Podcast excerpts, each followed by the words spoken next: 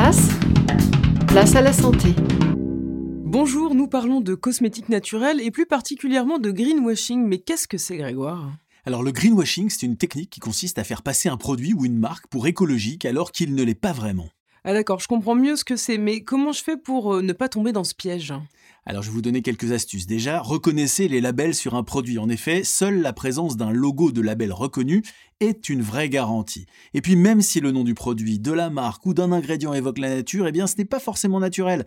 Les mentions à la camomille bleue, à la papaye des îles, etc. ne garantissent pas vraiment que les plantes sont présentes dans la formule et qu'elles sont présentes euh, en importance. Repérez où ces ingrédients sont placés dans la liste. Si c'est tout au début, c'est un bon point. Si c'est tout à la fin, vous vous êtes peut-être fait avoir.